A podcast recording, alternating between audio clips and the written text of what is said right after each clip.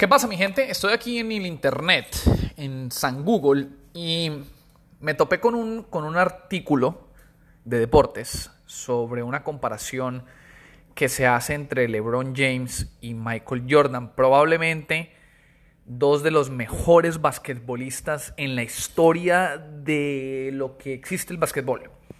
Eh, y aquí obviamente los están comparando, ¿no? Digamos cuántas, cuántas temporadas jugó cada uno, los puntos que hicieron, los partidos jugados, partidos ganados, eh, cuántos campeonatos, en fin, un tema de, comparar porque pues obviamente hoy en día a los que les gusta un poco el deporte, les gusta sobre todo el básquetbol, es muy común que en las redes sociales se discuta quién es el mejor de todos los tiempos, si es Michael Jordan o si es LeBron James. Ahora, yo, yo no estaba tan, tan enfocado en la parte de quién era mejor, si uno y el otro, pero hubo algo que, que, me llamó mucho la atención y yo creo que eso es un venenazo para las cucarachas de la cabeza que tenemos todos nosotros, por lo menos a mí me aplica mucho, y es que me, me enfoqué en la sección donde hablan de los partidos, la cantidad de partidos que ellos jugaron en sus carreras. Entonces, por ejemplo, Michael Jordan eh, durante su carrera, él, él jugó eh, mil y pico partidos. No, no, aquí no tengo para hacer la suma. Es más, denme un segundo, hagamos la suma. Hagamos las cosas bien.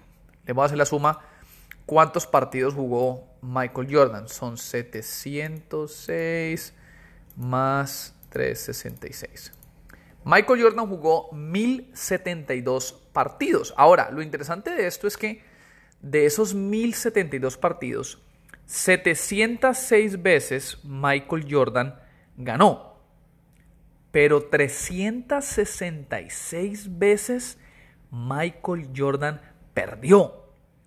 Entonces, si, sacamos el promedio, 366 dividido 706, Michael Jordan casi, casi, alrededor del 51%, no, inclusive 52% de las veces, casi el 52% de las veces Michael Jordan fracasó, perdió.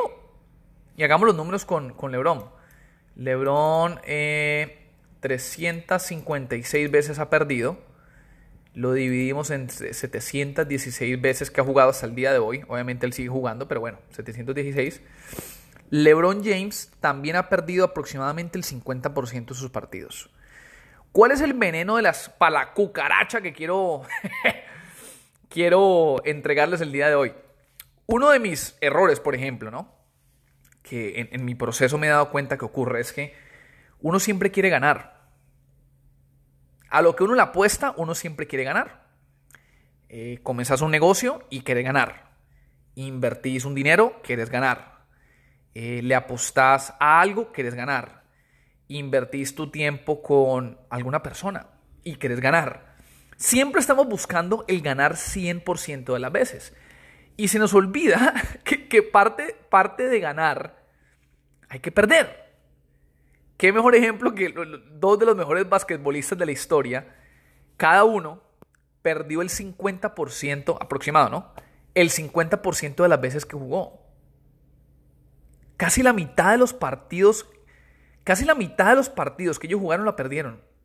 Y eso, y eso es un recordatorio para nosotros los que emprendemos, los que somos, no sé, profesionales, que, que muchas veces no, no siempre se va a ganar, mi gente no siempre se va a ganar. Perder es parte del proceso. Por ahí hay una frase súper cliché que dice, hay veces se pierde, perdón, hay veces se gana y otras veces se aprende.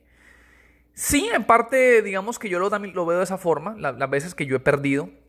Eh, nosotros, por ejemplo, hemos tenido empresas, eh, tuvimos un restaurante que fracasó totalmente, fracaso rotundo, pero pues obviamente de ese, de ese fracaso aprendimos muchísimas vainas, o sea, un montón. Y al día de hoy, pues tenemos dos empresas que estamos sacando adelante, ¿no? Que son las empresas que patrocinan este podcast, que son eh, colocaratlanta.com, empresa de paquetería y envíos a México, Centroamérica y Sudamérica, y calidadinsurance.com, agencia de seguros en el estado de Georgia. Así que mi gente, les dejo ese, esa cucaracha, perdón, les dejo ese veneno para matar la cucaracha de querer siempre ganar y que entendamos que perder es parte del proceso. Mi gente, nos vemos en un próximo capítulo. ¡Bye!